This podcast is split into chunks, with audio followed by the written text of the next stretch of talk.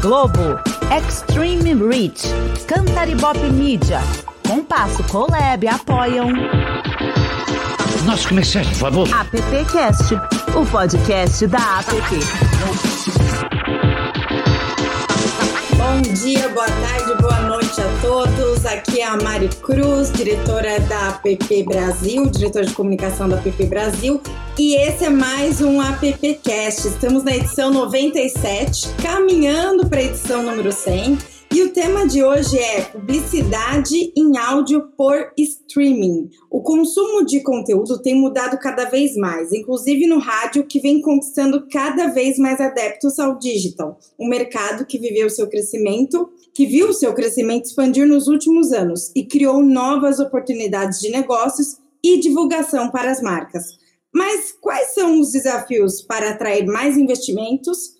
Quais as oportunidades para as marcas e para onde caminhará a audiência? É um tema super relevante, inclusive para a gente que trabalha aqui no AppCast. E o AppCast 97 traz o tema Publicidade em áudio por streaming. E para conversar com a gente, eu vou chamar o nosso AppCaster, que entende tudo de rádio e está super à vontade nesse bate-papo, que é o Douglas Mikeloff, diretor da PP Brasil ele estava aqui nos bastidores super à vontade, fazendo várias perguntas. Hein, Douglas? Você está na sua área hoje, né? Bom dia, boa tarde, boa noite, Mari, todo mundo que está ouvindo a gente e assistindo também. É, é um assunto que tem um pouco de conhecimento por ter aí uma experiência mais de 20 anos, quase 20 anos em, em rádio, ter participado de alguns movimentos de digitalização do conteúdo, desenvolvimento de propriedades específicas para conteúdo de áudio digital. E acho que o nosso papo hoje vai ser bem interessante porque ele bota a luz num caminho que talvez seja o futuro da indústria de áudio, né? E, e, que tem aí um grande caminho a ser percorrido de tecnologia, de medição de audiência, e como é que tornar mais atraente para o investimento, né? E para as marcas anunciarem. A gente tem duas pessoas bem legais aí que vão contribuir com a gente nesse bate-papo hoje. Isso aí, Douglas. Quem são os convidados? Pode começar a chamá-los aqui para nossa conversa. Beleza, eu vou chamar o Thiago Fernandes, diretor da Next Dial e diretor de áudio digital da Associação Brasileira de OTT. Thiago, bem-vindo ao nosso AppCast. Buenas, buenas Douglas, buenas Mari, buenas você que está do outro lado do áudio, com seus fones de ouvidos, ou vendo mesmo por algum canal de vídeo ou correndo e escutando a gente, ou dirigindo, curtindo aquele pôr do sol incrível enquanto nos escuta. Muito bom, muito bom dia, boa tarde e boa noite, igual a Mari fala, e eu já copiei.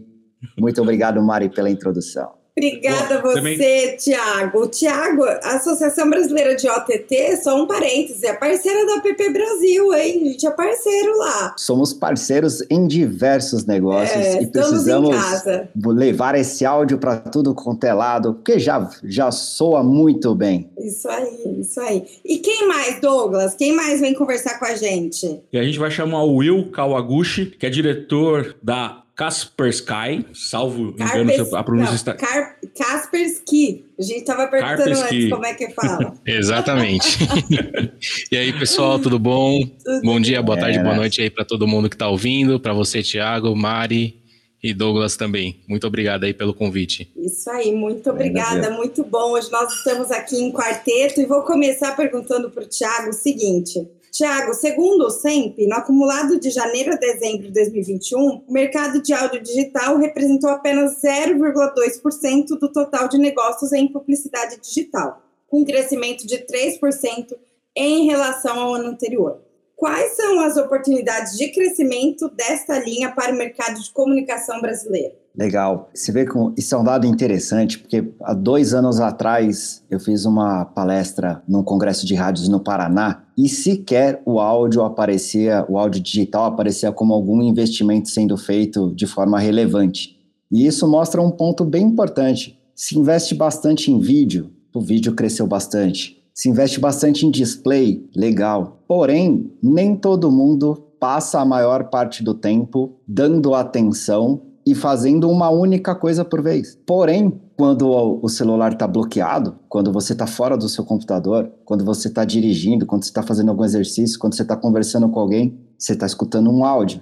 E aí vem uma pergunta. Legal, a empresa vai lá e faz um search para ser encontrada no Google, ele faz social para aparecer enquanto o usuário está scrollando a telinha. E quando o usuário não está fazendo isso, ele é impactado de que forma? Se descobriu que o áudio é um excelente complemento de investimento no mix de marketing. E por isso, em um ano, ele já começou a ser visto nos investimentos medidos pelo SEMP. Tem toda a razão. A gente estava falando aqui no, nos bastidores como a gente faz várias coisas ao mesmo tempo e ouvindo várias outras coisas, né? Nem sempre prestando atenção no vídeo.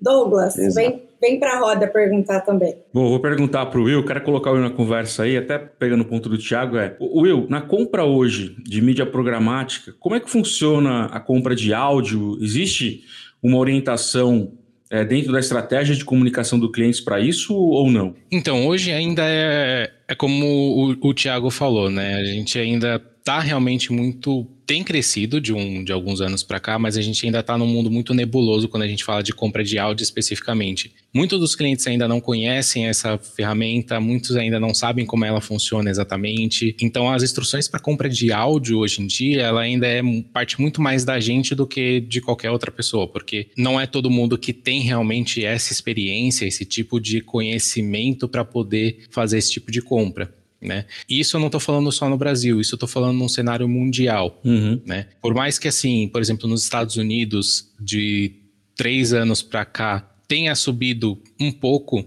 né, o, a parte de gastos em áudio digital, gastos de, de propaganda em áudio digital. Aqui no Brasil, por exemplo, ainda é muito ínfimo esse valor, é muito baixo. Uhum. Né? Então ainda tem muita coisa para ser explorado, ainda tem muita coisa para ser ensinado sobre isso também, principalmente para clientes. Boa. É, eu, eu queria aproveitar e fazer um adendo, porque essa é um tema que eu gosto bastante. Porque, por incrível que pareça, o áudio deve ser um dos tipos de mídia mais antigos que se tem. Uhum.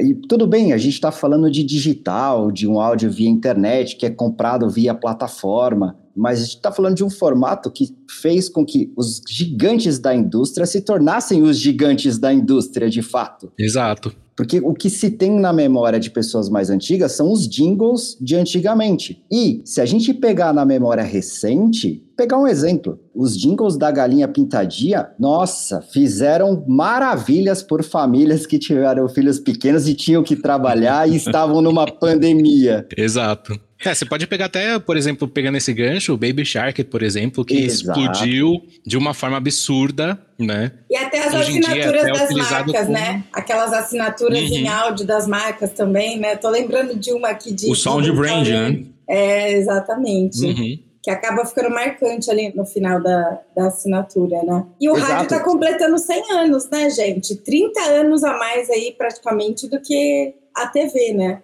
Nesse ano a rádio está completando 100 anos. Exatamente. Ô, ô Mário, deixa eu pegar um gancho aqui e falar com o Thiago. Beleza, então assim, a gente entende que a plataforma áudio, ela permeia e ela escorre, vamos dizer assim, com uma facilidade maior do que outros formatos. Da mesma forma, a gente talvez ainda não tenha cultura do mercado para compra deste formato no digital. Como é que a gente está, Thiago, por exemplo, para aqueles anunciantes que a medição de audiência, né? Como é que é feito isso? Como é que a logística dessa medição funciona hoje? Qual que é a segurança que os anunciantes podem ter nos dados que são gerados de medição? E depois aí eu quero que o, Will complemente isso também. Como é que ele faz esse traqueamento na plataforma de programática que geralmente ele hoje programa aí para os clientes. Vou passar a bola para o Thiago primeiro e aí depois o Will complementa. Assim, você diz de medição de audiência do lado do veículo. Do lado do veículo que gera a comprovação para o anunciante. Tá. Do lado de medição de audiência, bom, a internet ela tem o ponto bom e o ponto ruim. E aí é de forma geral, né? não é uma coisa específica de veículos de áudio. O ponto ruim, que é o que afeta, acho que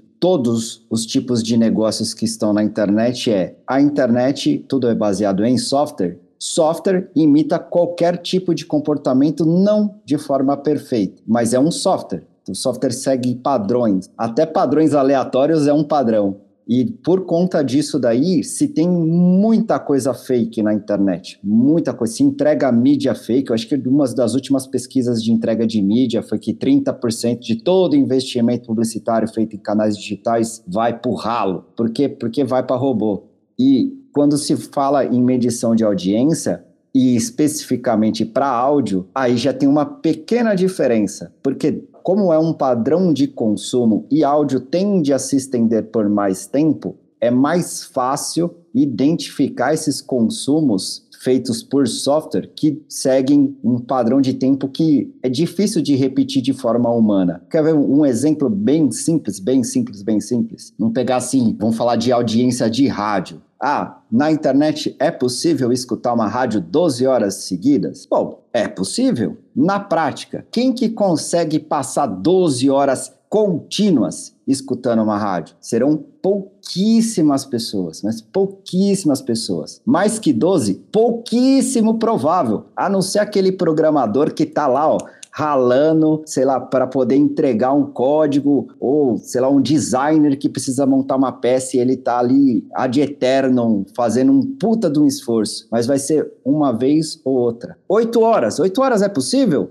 É possível, é pouco provável também. Pega numa janela de 8 horas, ou seja, é praticamente o horário de trabalho normal de uma pessoa. E aí ela vai ficar 100% do tempo escutando um áudio, não sai para comer, não sai para tomar um café, não vai no banheiro, não, não faz coisas humanas. Então, todas essas mudanças no formato de consumo, quando você olha o consumo comum todo, é possível de forma mais simplista do que outros canais por exemplo, um site de notícias onde os tiros, os acessos são mais curtos e aí são mais fáceis de imitar por software. Então, por conta disso tudo, o áudio e os canais de entrega de áudio têm uma maior chance de entregar dados de audiência, de consumo, muito mais fiéis ao real, eliminando todos esses robôs aí da contabilização. Will, então, vamos lá, pessoal. E assim, falando um pouco sobre a sua pergunta, né, Douglas, que era com relação à mensuração disso, né, medição dessa audiência, cara. Existem diversas formas da gente fazer isso, tá? Dá pra gente fazer isso, por exemplo, de dentro da plataforma mesmo do DV360, quando a gente começa a olhar fazendo um paralelo com a mídia de display ou a mídia de vídeo, por exemplo, que são as mais difundidas e mais conhecidas, né? A gente tem a, aquelas medidas padrões, que é o alcance, que é as impressões, que é basicamente as, as medidas mais tradicionais e até as mais não tão conhecidas, como por exemplo o que a gente chama de listening through rate, né? Que é basicamente quantas vezes ali o seu áudio foi ouvido né? Em comparação com quantas vezes realmente ele apareceu, né? Que fazendo um paralelo seria a mesma coisa que um CTR, um click-through rate, por exemplo, ou um view-through rate, quando a gente fala de vídeo. Né? Então, assim, a gente tem várias formas hoje de medir o áudio, basicamente da mesma forma como a gente mede várias campanhas. Ou você pode utilizar também empresas parceiras, como por exemplo a Nielsen, que ajuda bastante com isso. Tem algumas empresas hoje em dia, por exemplo, que são especificamente para calcular né, resultados de podcast, por exemplo. Então, assim, hoje em dia você tem uma amplitude muito maior para você poder acompanhar como que tá os resultados da sua campanha e poder mostrar isso também lá na frente. Ou seja, esse mundo de possibilidades está facilitando muito a vida do profissional de mídia, né? Porque ele quase não bastante. tem opção, né?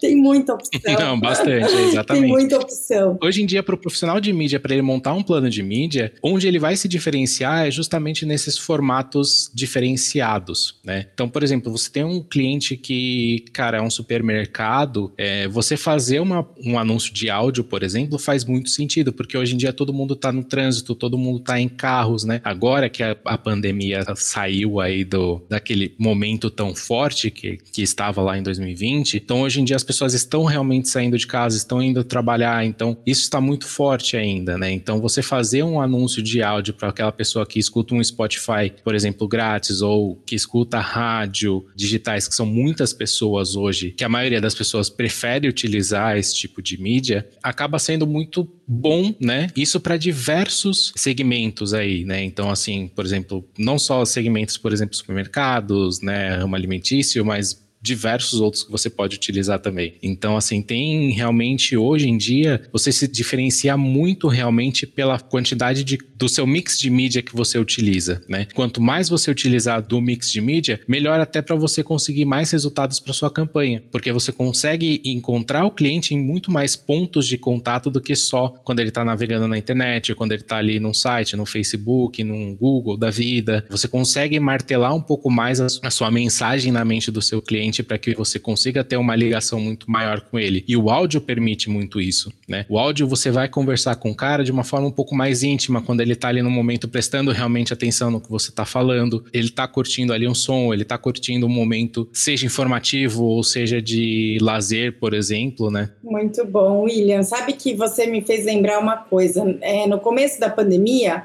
perto da minha casa, eu moro perto de um shopping e tem o Big, supermercado. E o shopping uhum. fechou, mas o Big continuou aberto. Ele usou carro de som nas ruas para avisar que ele continuava aberto. Então, ressuscitaram até o carro de som, mas o som tava aí, como Exato, você mesmo é, então. falou, tá presente. Ô, Tiago, e quais são as possibilidades de publicidade existentes hoje no streaming de áudio? As possibilidades são exatamente as mesmas que se tem com vídeo. E, e, vou te falar que eu acho que a maior parcela dos investimentos feitos em vídeo são totalmente viáveis para áudio, porque não é explorado o visual do vídeo. É explorado o áudio do vídeo. Tem muitas campanhas. Recentemente eu vi uma campanha do McDonald's, que está rodando bastante, por exemplo, no Spotify, onde a campanha ela é muito mais áudio do que vídeo, apesar de ter sido produzido um vídeo para a campanha. Então, isso que é a parte mais interessante. Se tem os mesmos, as mesmas possibilidades de segmentação, é possível programar pelo próprio DV, pelo próprio Google Ads, por outras plataformas, a próprio Xandar, qualquer plataforma, a Verizon também tem essas possibilidades de compra de áudio. A produção do criativo segue as mesmas lógicas, porque se dá muito mais ênfase ao áudio do vídeo do que ao vídeo do vídeo, para a maior parcela vai, do, dos vídeos produzidos. E em termos de contabilização, entrega e formato, putz, segue os mesmos canais. Então a gente não tem uma barreira específica para o investimento do áudio. O marketing atual é mostrar que o, a novidade do mercado é se fazer o que se fazia há 20 anos atrás. Investir em um mix onde o áudio faz parte desse mix. Exato. E, e puxando só um, um, gancho ainda nesse papo aí que, que o Thiago puxou pra gente, hoje se diferencia demais as empresas que realmente, quando fazem produção de, de campanhas de vídeo, por exemplo, pensam também no áudio, né? Porque hoje o áudio ele pode ser utilizado, por exemplo, numa campanha full funnel. Né? Então você consegue utilizar, por exemplo, o áudio como remarketing em uma estratégia omnichannel, né? Então você consegue utilizar, por exemplo, putz, esse cara ele vai ver o meu display, ele vai ver o meu vídeo e aí por fim eu vou impactar ele também com o meu áudio, né? Tem empresas hoje que conseguem fazer esse tipo de campanha. Então hoje você consegue utilizar o áudio não só como ah, vamos fazer um awareness, vamos fazer uma coisa mais, você consegue trabalhar o áudio realmente em full funnel como você trabalha outras mídias, né? O vídeo,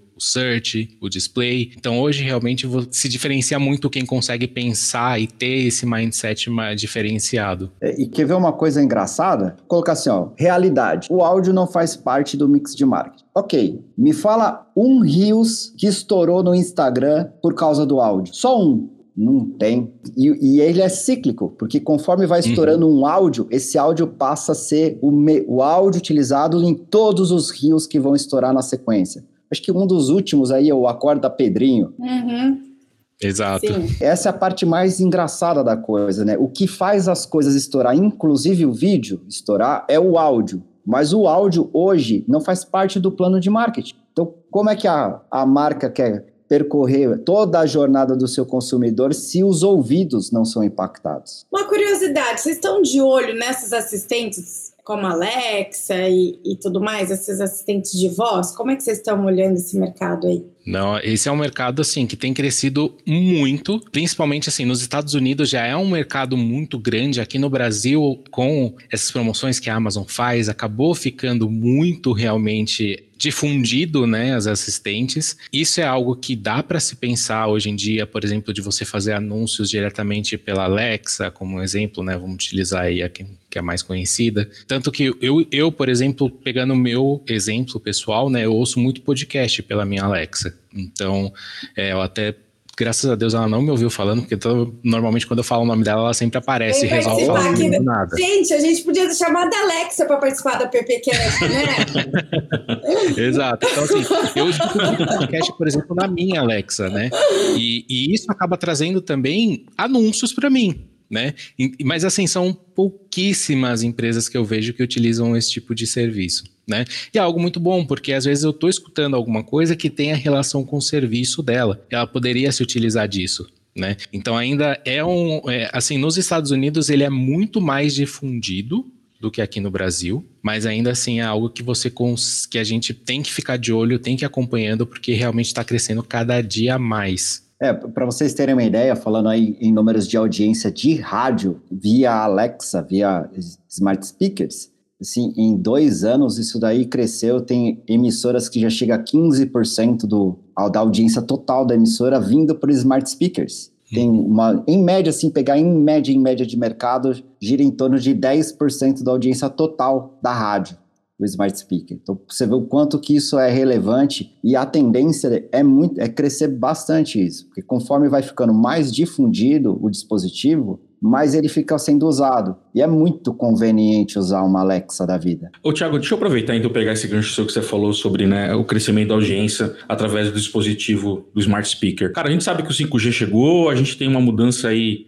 provavelmente muito grande de comportamento, existe um, uma previsibilidade que muito a gente não sabe prever quando, mas a antena deve deixar de existir para transmissão de AM e FM. A gente vai começar a consumir cada vez mais com barateamento e disponibilidade de sinal de internet por celular consumir conteúdo de áudio nos aplicativos, como muita, uma pequena ainda parte da população já faz. E aí, como é que funciona a tecnologia hoje para os radiodifusores, por exemplo? O investimento é muito alto para transformar a programação e disponibilizar essa programação no digital? Existe alguma barreira de entrada para quem ainda não está? O que você tem percebido de movimento no mercado com relação a esse avanço e esse passo? A gente tem hoje um movimento é, sendo feito ou ainda é muito pequeno? O movimento está sendo feito, o obstáculo em si não não é um obstáculo técnico, ele é um obstáculo cultural. Porque a gente tem, acho que, sei lá, acho, provavelmente é a primeira vez na história que a gente tem ativo quatro gerações. Desde o avô lá com seus 70 anos de idade, o seu filho dele tocando o negócio lá com seus 55, 60, e vai descendo, descendo, descendo até os 20. E isso é uma mudança muito grande de coisas. Porque você tem na ponta de quem decide negócios, quem pensa o futuro, é quem não viveu nada de dígito, zero. Não, não vai ter familiaridade com TikTok, não vai fazer dancinha, no máximo vai usar um Facebook, na melhor hipótese um Instagram, em uma proporção muito baixa. Em contrapartida, você tem na parte de baixo uma geração que é 100% internet, que só conhece o digital, que não tem aquela experiência com disquete, com telefone, com aquelas rodonas lá que você apertava o zero e aí era um infinito e além até ele voltar para o começo. Todas essas mudanças não é uma mudança técnica, são só mudanças de comportamento e produzir um conteúdo que era para antena e agora ele vai ser distribuído via internet para fora do alcance da antena, gera um desafio de produção de conteúdo em si. É igual colocar as câmeras no estúdio, muda a forma do locutor ter que fazer aquilo lá. Você tem que se preocupar com o visual, você já tem que se preocupar com a estrutura do estúdio, com iluminação, coisas que não necessariamente são preocupações quando se vai fazer o áudio. E aí, quando a gente olha na, na distribuição do consumo, óbvio, a antena não vai perder a relevância dela num cenário tão, sei lá, eu não, não acredito também que ela vai perder em 5 anos, em 10 anos, porque a facilidade de distribuição de conteúdo via antena e a quantidade de dispositivos disponíveis no mercado para consumir esse conteúdo não vai acabar tão rápido. A gente não vê nem isso nem na indústria automotiva. As centrais multimídias não saem com chip de internet de fábrica. Então, por exemplo, enquanto isso não acontecer, a antena não vai perder a relevância. Em contrapartida, fora do mundo do carro, qual é o maior dispositivo captador de sinal de rádio que se tem disponível hoje? É o celular. A gente tem pelo menos 80% da base de celulares com chip FM ativado. Porém, vírgula, o hábito que se tem com um smartphone é instala um aplicativo. E se instala um aplicativo e eu quero escutar uma rádio, eu vou entrar na loja de aplicativos para baixar o aplicativo da rádio ou algum outro aplicativo que é agregador de rádio e vou escutar a rádio via internet, apesar de ter o chip FM no celular. E por conta disso, a parcela de ouvintes que escuta a rádio via o streaming é crescente com o passar do tempo. E a gente viu que na pandemia isso, tipo assim, dobrou em questão de meses, uhum. muito rápido. E ela vem crescendo bastante. E o hábito de consumo via internet segue os mesmos padrões do que o do offline. Por que disso? Nós já fizemos uma avaliação na NextDial, nós fizemos uma avaliação de 280 emissoras e começamos a perceber o seguinte: de todo mundo que escuta a rádio via streaming, 40% dessas pessoas, em média, estão aonde o sinal terrestre chega. Ou seja, eu, por exemplo, um ouvinte de uma Alfa FM aqui de São Paulo, da capital de São Paulo, sei lá, de cada 10 pessoas que estão escutando a Alfa FM agora via internet, quatro estão aqui na capital de São Paulo, aonde chega o sinal da Alfa FM. Então, a hora que ela sair e desligar o celular, muito provavelmente ela vai escutar no carro e ela vai ser uma audiência também para o sinal terrestre. Então, é, esse mix não é uma barreira técnica para a rádio colocar ali, é uma barreira só cultural, de também uhum. ter que produzir o conteúdo, também ter que distribuir, também prestar atenção na qualidade do áudio que vai para a internet, igual ela presta, presta atenção e se preocupa com a qualidade sonora do que vai para a antena. E esse ponto é o que contribui para a audiência, que contribui para os negócios e que mantém tudo funcionando. Muito bem. Manda ver, Mari. É, eu quero ouvir um pouquinho de história, de cases de sucesso aí, das boas práticas que vocês tem adotado? Queria saber um pouquinho. Conta pra gente. Começar com o William agora. Maravilha, vamos lá. Bom, assim, eu por trabalhar em agências, né, ter um histórico de agência, eu já trabalhei com diversos clientes, né? Eu cheguei a trabalhar com um cliente, por exemplo, de restaurante no durante ali o auge da pandemia, né, que era algo assim é, bem complicado, e cheguei a fazer algumas campanhas para também para um cliente do ramo bancário que eu, que eu atendi, é, algumas campanhas de áudio que foram muito boas, principalmente era um cliente novo no mercado, né? Ele não tinha ainda um awareness muito grande, então as campanhas de áudio nos ajudaram muito, principalmente porque, como eu falei, né? Você consegue utilizar hoje o áudio como uma campanha de remarketing também. Então, o que eu montei foi realmente uma estratégia full funnel, onde a pessoa era impactada por banners, depois dos banners, ela era impactada, por exemplo, por vídeos, né? E aí, depois do nosso vídeo, aquele mesmo conteúdo do vídeo era passado para o áudio de uma forma um pouco adaptada por uma questão de corte, né? Então a gente tinha ali uma spec um pouco menor do que o do vídeo, mas fazia um corte assim muito simples para a gente poder passar isso para o áudio também e geolocalizar em algumas regiões muito específicas, né? Porque era um banco que ele não não é, não era um banco, por exemplo, um Bank da vida que aceita classes A, B, C, D e assim por diante né? Ele era um banco que aceitava só classes A, B e C no máximo. Então, geolocalizar esse áudio realmente em regiões onde a gente sabia que estava o nosso público. Nesse planejamento de onde você vai encontrar sua audiência, que é o ponto principal. Então, por exemplo, no Spotify, eu segmentava alguns tipos de playlist específicos. Dava para a gente segmentar também alguns tipos de, de, alguns tipos de música que a pessoa escuta, né? Então, é, é esse tipo de planejamento que faz realmente a diferença diferença hoje em dia. Muito bom. E o Tiago?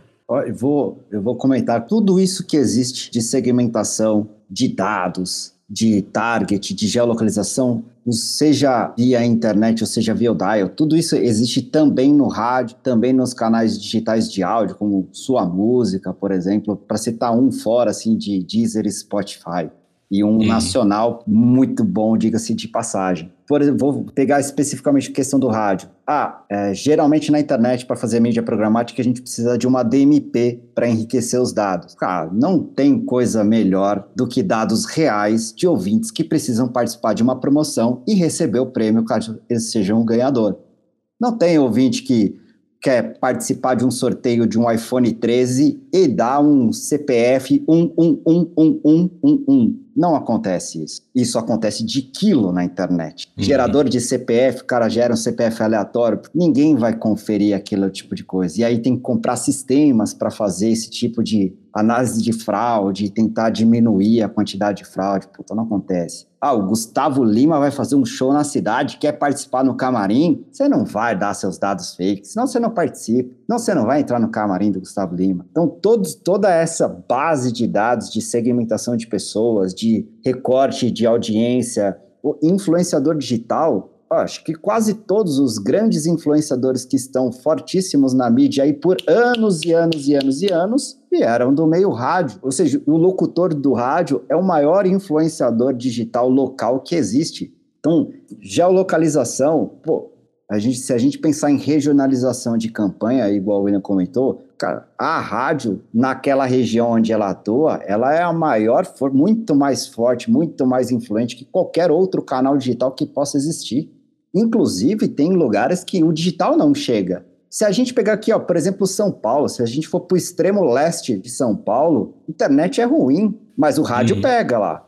Então, esse mix de marketing que o William comentou, de você fazer a estratégia completa, de você regionalizar a campanha, porque vamos colocar, se em comunicação a parte mais importante é a mensagem tocar, ter, ter aquele aquela conexão com a pessoa, você não vai colocar um tom paulista para rodar no Rio Grande do Sul. Não faz sentido. E nem o inverso também, porque só vai gerar mais para. A não ser que seja, sei lá, um tom mais cômico, mais engraçado, para gerar alegria. Senão você não vai fazer essas coisas. Você, você, quer criar conexão, você não quer criar obstáculo. Então a regionalização, a segmentação bacana, colocar um áudio na playlist certa, colocar um áudio num programa, você vai colocar uma campanha mais séria, você não vai colocar num programa de humor, e vice-versa. Então, eu acho que to, todo esse detalhe, o William comentou muito bem colocado, na hora de elaborar o mix, na hora de elaborar para onde que vai cada campanha, qual vai ser a afinidade de cada formato, é extremamente importante. E o que a gente vê, por exemplo, é um case do Boticário, que fez recentemente umas ações de áudio digital para levar pessoas para a loja física e que deu muito, muito, muito certo para eles. E eles contaram esse case num evento que aconteceu, do, acho que foi MMA. MMA. Então, cases, acho que é só, só olhar para a indústria. Os grandes da indústria se fizeram com áudio. O próprio iFood, até antes de chegar no rádio e de mídias de massa, ele era nichado, entre aspas. Começou a fazer muito rádio, ele começou a se tornar mainstream. O Uber, igual antes de fazer rádio, antes de fazer outdoor, antes de fazer ponto de ônibus, o Uber era só um aplicativo de carro que uma, um nicho de pessoas usavam. Depois de sair na mídia, virou o Uber. Quer dizer, para a maior parte das pessoas virou o Uber, né? Então, essa que é a parte mais engraçada. Assim, a internet potencializa? Potencializa. Mas o que dá credibilidade são os meios tradicionais de massa. Então, se não houver um planejamento, você vai ficar investindo só em performance continuamente. E aí, a hora que aquele seu nicho, aquele seu produtinho que está atrelado à performance, tem uma vírgula no negócio, tem uma vírgula no mercado, você quebra. E falando em podcast, gente, vocês acham que eles ajudaram a aumentar essa, essa procura por, por divulgação, por, por áudio? Olha, sendo bem sincero com você, Mari, eu acho que estão ajudando, né? Não vou dizer que eles ajudaram, eu vou dizer que eles estão ajudando muito, porque ainda é realmente um, um ambiente muito que precisa muito ser explorado ainda, né? Então você pode ver que assim, principalmente podcast, ainda tem alguns anunciantes que se utilizam disso, a maioria são dos anunciantes muito grandes, né? Mas existem vários outros pequenos podcasts que anunciantes pequenos conseguem se utilizar disso. Até para smart speaker, por exemplo, você consegue utilizar campanhas para focar em algum público também muito específico disso. Então, assim, com esse boom que teve de podcast, principalmente de da, do, do início da pandemia para cá, né, de 2020 para cá, isso está realmente ajudando muito, mas as pessoas ainda quando foca no podcast, as pessoas ainda focam muito no vídeo que vai para o YouTube não tanto no áudio que é escutado, por exemplo, no, nos streamings da vida entendeu? Então, hoje em dia, os anunciantes precisam também mudar essa, essa mentalidade de não focar tanto no vídeo que vai para o YouTube, mas para o áudio também que é escutado. Muito bom. E você, Thiago? Muito bom. Que vem indo bem nessa linha do que o William falou. Ah, se pensa muito no vídeo, se esquece do áudio. Pô, você está comprando via programática, você está lá no DV, você está pensando em fazer remarketing, você sabe, vamos supor, você é uma marca de calçados, você é uma Nike da vida, e você consegue impactar o amigo que está fazendo Cooper. Falar, ah, imagina esse áudio, olha, você está ali com, escutando a sua playlist, fazendo Cooper, tum, tum, tum, tum, tum. E aí, de repente, como assim, hum, tô sentindo que a sua pisada tá ruim. Que tal um Nike Air? Opa, como é que o cara sabe que eu tô sendo isso? Remarketing, plataforma. O cara lá na DSP sabe que você é um ouvinte, que, tá na, que esse cara é um target, que ele já viu propaganda, já pesquisou tênis na Centauro, por exemplo, e entrega um áudio de remarketing. Por quê? Porque ele está num contexto propício para isso. Ele não vai ver o vídeo do YouTube, porque ele não está nesse contexto. E acho que essa é a parte mais importante para quem está fazendo planejamento de mídia Cara, existe muitos, muitos momentos ao longo do dia e especialmente de noite e nos fins de semana, onde as pessoas não estão olhando para a tela, não estão olhando para a tela. E quando as pessoas não estão olhando para a tela, o seu plano de marketing vai para o buraco se você não tem nada para impactar nesse momento. Exato, porque assim, complementando isso também, né, do que o Thiago está falando, eu vi uma pesquisa, se eu não me engano, isso foi da própria IAB mesmo, é, falando que em torno de 30% das pessoas que escutam áudio digital, ou elas estão no trabalho ou elas estão no carro, e elas não vão conseguir utilizar, ficar olhando para a tela, por exemplo. Principalmente você escuta, foca muito mais no áudio enquanto você está trabalhando, enquanto você está dirigindo, enquanto você está fazendo tarefas em casa, né? Então, é, é justamente esse o ponto que a galera precisa focar um pouquinho mais, né? Não é todo mundo que está ali focado olhando para você, né? Então você precisa lembrar que as pessoas têm outras tarefas e que ainda assim você precisa falar com elas da mesma forma. Boa. Muito bom. Douglas. Vamos lá, a gente está tá caminhando aqui para o final do nosso podcast de hoje, nosso episódio. Eu queria. Vamos lá, se a gente tem tudo isso posto à mesa, o, aí uma visão do Will e uma visão do Thiago, o que, que a indústria precisa fazer fazer um marketing onde os anunciantes percebam o valor, a administração de mídia enxergue um mix mais completo, inclua o digital, seja por streaming, podcast no planejamento. O que precisa ser feito na visão de vocês para aumentar esse investimento? Bom, vou começar falando um pouco da minha visão como mídia, né? Eu acho que a principal coisa hoje que falta é o entendimento, né? É a educação, tá? E como assim educação? Né? A mídia programática como um todo ainda é algo muito nebuloso, tirando para alguns nichos específicos de agências, de grandes anunciantes. É, hoje, se você for falar com um médio e um pequeno anunciante e falar assim, cara, vamos fazer mídia programática, ele nunca vai entender o que, que é. Né? É, então, assim, e até mesmo alguns grandes anunciantes não utilizam tanto a mídia programática não utilizam o, o, potencial total que a mídia programática tem. Então eu acho que a principal coisa é educar realmente o mercado, para o mercado entender as possibilidades que a gente tem dentro do áudio, que são milhares né? E que você não precisa só utilizar áudio, por exemplo, não só utilizar um podcast, você pode utilizar um banner, você pode utilizar um vídeo, você pode utilizar N coisas dentro dessa parte focada em áudio, você consegue ter um resultado super bom e ensinar para as pessoas como mensurar. Né? Que nem sempre você vai ver uma conversão direta, mas que você consiga analisar todo o caminho percorrido por aquele cliente para chegar até você né? Então as pessoas precisam ter um olhar muito mais educativo hoje para o mercado para eles entenderem como que funciona realmente isso, porque é uma coisa muito ainda nebulosa para muita gente. Muito bom. Tiago?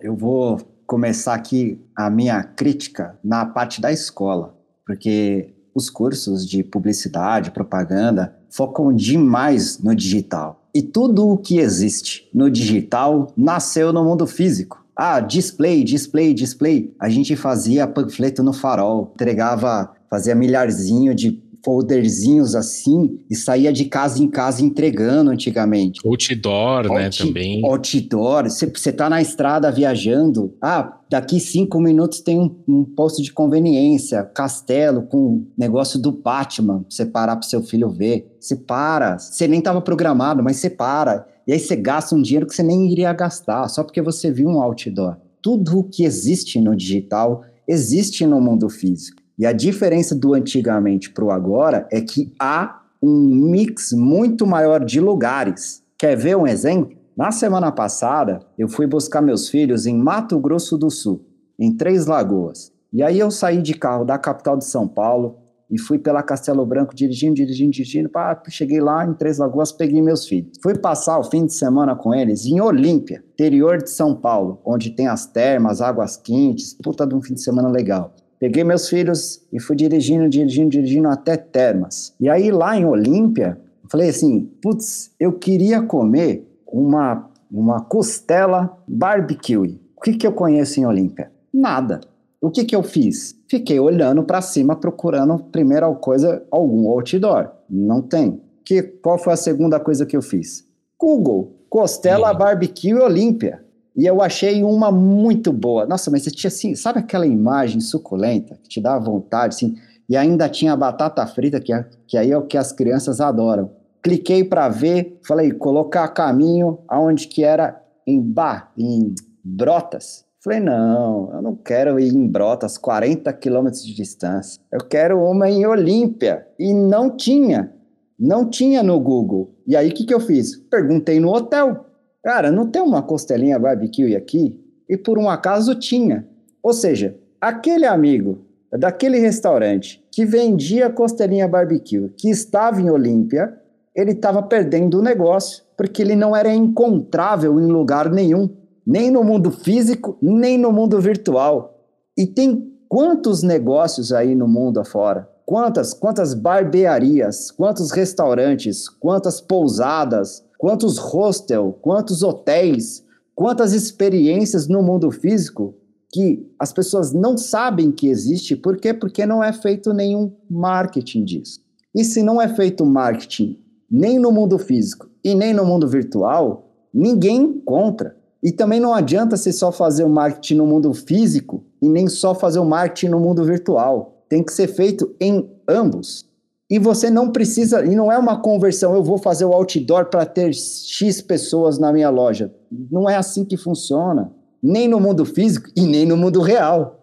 E por isso que a minha primeira crítica passa pela escola. Porque as pessoas que estão na escola estudando sobre marketing, estudando sobre publicidade não, não entram nessa realidade do mundo. Então fica, sim, nos conceitos que são importantes, em questão de métrica, de mensuração, sim, tudo isso é importante, sim, vírgula. Porém, precisa ter um choque de mundo real. O que, que acontece na realidade? Porque no final do dia, todos somos consumidores e todos, de certa forma, somos empreendedores. E o que nós usamos para nós como consumidores, os outros também usarão para eles. Então, desde a escola tem que ser ensinado como ser feito publicidade em ambos os contextos agora, porque essa é a nossa realidade atual, digital e físico. E aí, bem como o William pontuou, a única barreira para se fazer um bom planejamento, seja de áudio, seja de qualquer outro formato,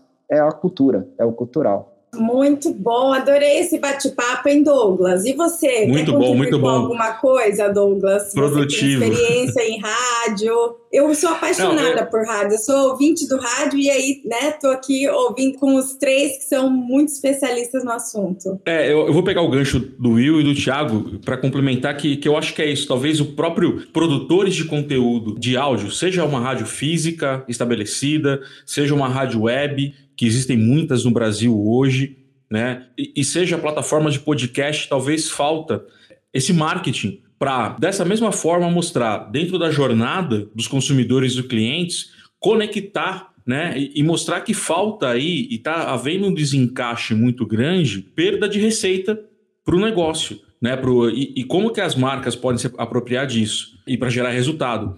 Que é aquilo que o Thiago falou. O awareness ele é importante, mas o Will também complementou que consegue gerar ali um fator de conversão na ponta. Né? Então dá para trabalhar os dois mundos utilizando o áudio e o áudio bem feito e bem é, estruturado. Então eu acho que falta aí uma, uma visão mais estratégica de negócio, de união, talvez dos produtores de conteúdo em áudio, para chancelar cada vez mais esse hábito de consumo e essa mudança, que não é uma mudança, né? Uma transformação que vai fluir e o áudio cada vez continua dentro da sua importância na jornada do consumidor, né? Excelente, excelente. É, Quero, William, deixa, deixa só deixar uma provocação final, que é o seguinte, assim, e o William vai concordar. Todo mundo busca a conversão. Aqui- aí aqui vai a minha provocação.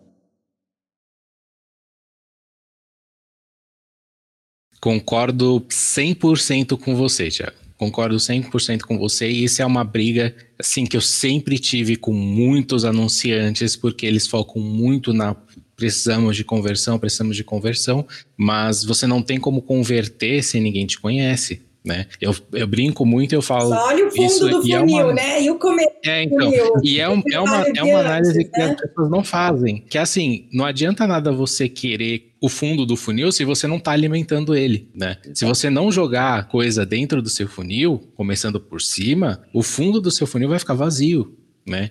Então as pessoas esquecem muito disso e eh, ficam focando muito no não, nós precisamos de conversão, precisamos de conversão, mas você precisa que você seja conhecido, porque ninguém hoje em dia vai falar, ah, nossa, conheci sua empresa agora, já vou comprar. Principalmente no mundo que a gente vive hoje, onde tem muitos golpes. Uhum. Né? Te conheci, você não sabe já quem vou casar, consegue. né? É, exatamente. Então você precisa ter um relacionamento, criar um relacionamento com aquela pessoa, com aquela marca, com aquele local, para que você tenha uma, uma ligação com ela, né? Esse é o mais importante, entendeu? Então as pessoas esquecem muito disso e eu concordo 100% com o Thiago. Nossa, hoje eu tô para tirar aquelas, aquelas sacadinhas, né, as coisas engraçadas. Só quer, quer ver uma outra coisa engraçada? Hoje em dia, é, há, na minha opinião, há uma preocupação excessiva por mensuração. Tudo tem que ser extremamente Uhum. mensurado, contabilizado, não sei o quê. Tá bom, vamos olhar para trás. Então, há- talvez há 30 anos atrás não tinha um décimo de preocupação de mensuração que se tem hoje em dia. Então tá, há 30, 40 anos atrás, se fizeram empresas menores ou maiores dos que, a- que estão atualmente no mercado? Sem métricas nenhuma. Fica uma pergunta no ar. A provocação pra gente fechar o episódio de hoje, Isso né, aí. Não, ele já me deixou com vontade de comer costela barbecue. Aí agora ele vem com mais Muito essa, bom. né? Recomendo, recomendo. Eu vou sair daqui procurando a costela barbecue. Eu vou ouvir na rádio, a propaganda é lógico. E vou procurar a costela barbecue. Pois é, Thiago, como você mesmo complementou, né? A gente há anos ouve falar sobre vários problemas de meio ambiente, de, de calor, que a gente estava comentando antes aqui nos bastidores. E, nada, e as métricas para isso também pouco foi feito, né? Com as métricas aí, na nossa, na nossa cara. Mas ótimo prazer falar com vocês. Esse foi mais um AppCast de número 97. Obrigada, Thiago, pela sua presença. O Thiago, Obrigado, que é Mari. diretor da NextDeal e diretor de áudio digital na Associação Brasileira de OTT, parceira da PP Brasil. Obrigada, Thiago. Obrigado, Mari. Obrigado, Douglas. Obrigado, William. Ótimo papo com vocês. E também esse bate-papo contou com a presença do William Kawaguchi, Digital Communications Planning Partner na Kaspersky. Ó, até vamos fazer outro episódio para a gente aprender aqui mais sobre como. Depois de falar umas 5, 6 vezes, você já acostuma, Kaspersky. fica tranquilo. Obrigada, viu, William? Exato. Obrigada pelo Não, eu, eu que agradeço o convite. Ele foi um bate-papo super legal. Foi, eu espero ter agregado bastante aí nessa conversa, principalmente aí nesses, nesse papo que foi super legal. E agradeço bastante aí, Douglas, Mari, Thiago, o convite também. A gente que agradece. E obrigada a A gente você, que agradece. Douglas. Nossa Obrigado, Mari. presença ilustre toda terça-feira aqui no AppCast. Obrigado, obrigado. Um ótimo dia, final de dia, começo de dia para quem está nos ouvindo ou nos assistindo. Muito obrigada. E esse foi então o episódio 97. Agradecer a Compasso Collab, nossa parceira que edita, monta esse AppCast. Deixar um abraço para o Lupe, que em breve está de volta. E agradecer nossos patrocinadores também. E vai lá correr, conferir esse AppCast no nosso site também da App Brasil, apporg.br. Obrigadão, pessoal. Até a próxima. Tchau, tchau. Obrigadão, pessoal. Tchau, tchau. AppCast, o podcast da App. Acesse appbrasil.org.br.